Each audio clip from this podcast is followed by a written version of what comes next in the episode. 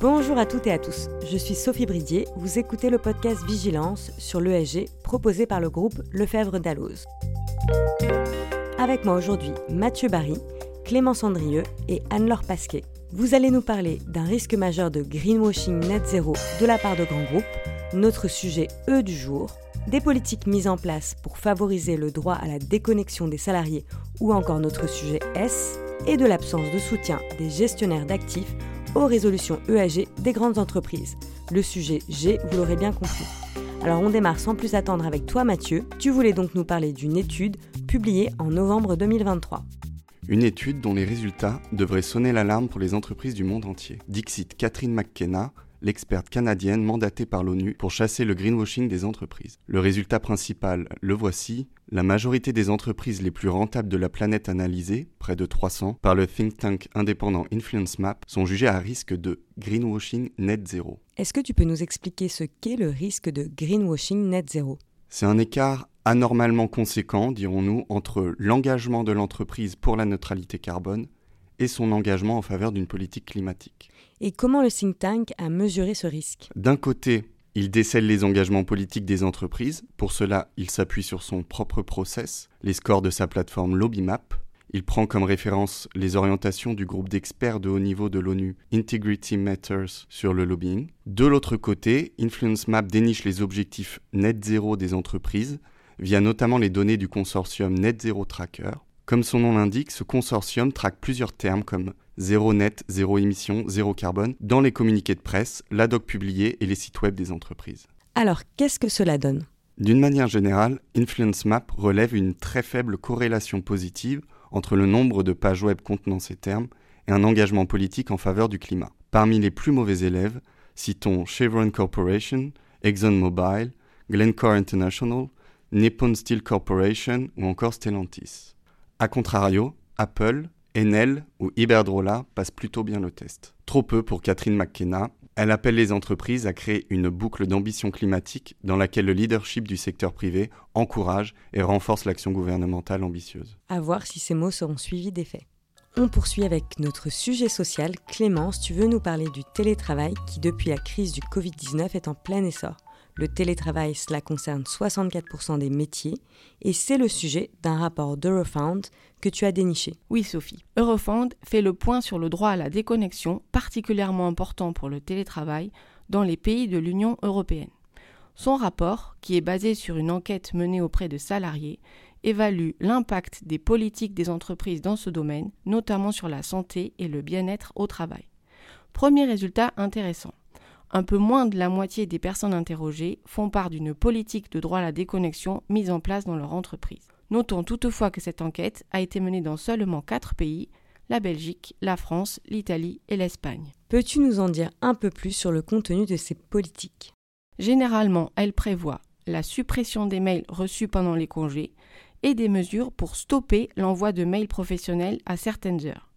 D'autres actions, comme des formations ou des sensibilisations, sont aussi évoquées. Et certaines entreprises réalisent aussi des vérifications régulières pour garantir que la charge de travail est proportionnelle aux heures de travail. Alors en pratique, comment se passe le travail? Sans grande surprise, la grande majorité des répondants déclarent recevoir des communications liées au travail en dehors de leurs heures de travail, principalement par mail. Et presque 9 personnes sur 10 déclarent répondre à ces communications. Une personne sur quatre reconnaît même répondre à tous ces appels et messages reçus. C'est particulièrement vrai pour les jeunes travailleurs, les managers et les télétravailleurs. Alors pourquoi? Les raisons sont multiples et vous allez peut-être vous reconnaître dans certaines. Une majorité de salariés évoquent le fait de se sentir responsable de ses tâches ou de vouloir rester au courant ou encore parce que c'est attendu. Plus ennuyeux, certains évoquent aussi la peur d'un impact négatif en cas d'absence de réponse, pour plus de 60%, et la moitié espère un impact positif, c'est-à-dire une meilleure évolution de leur carrière. Mais y a-t-il des différences entre les salariés d'entreprises disposant de ces politiques liées à la déconnexion ou non?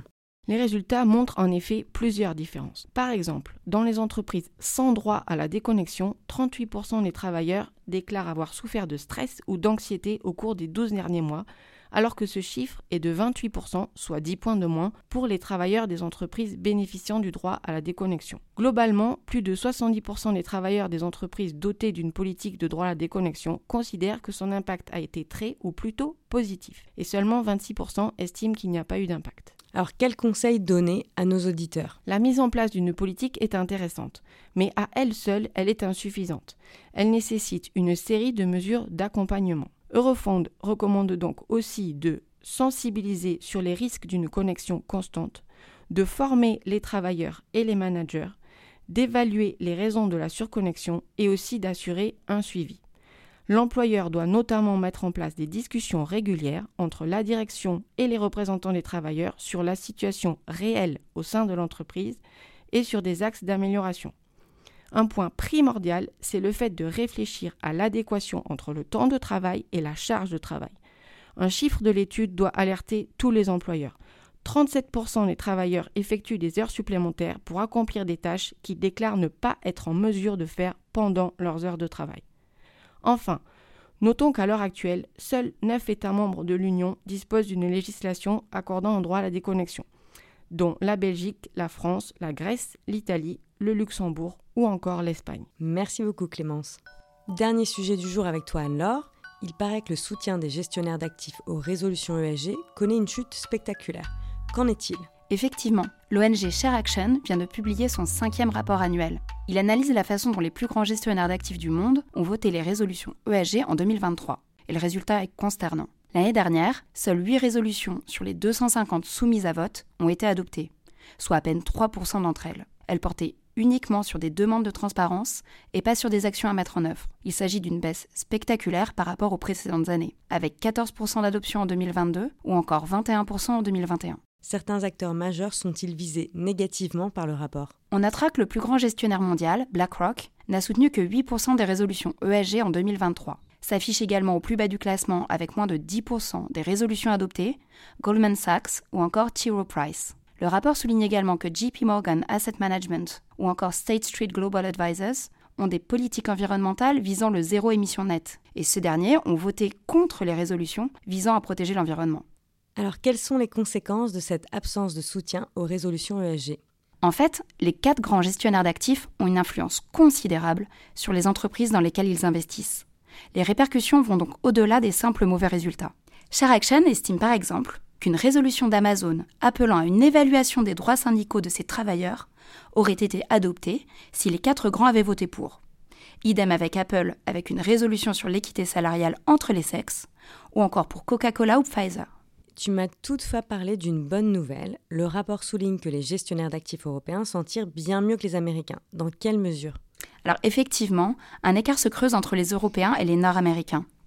La société française Amundi Gestion d'actifs se dresse au troisième rang du classement des asset managers, ayant adopté le pourcentage le plus important des résolutions ESG en 2023.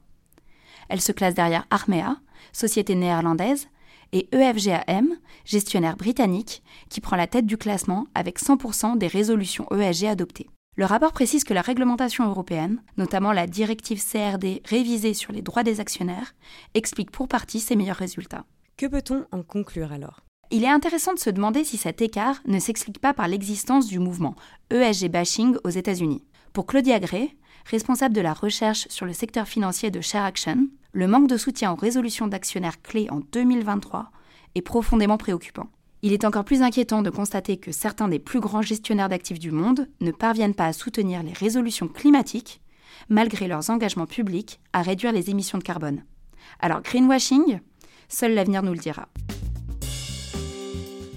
Merci à tous les trois de nous avoir présenté ces études intéressantes. Vous pouvez les retrouver en lien actif dans la description de ce podcast. Nous vous retrouverons dans un mois pour de nouvelles actualités. N'hésitez pas à nous dire ce que vous pensez de ce format. Excellente journée à tous et à très bientôt.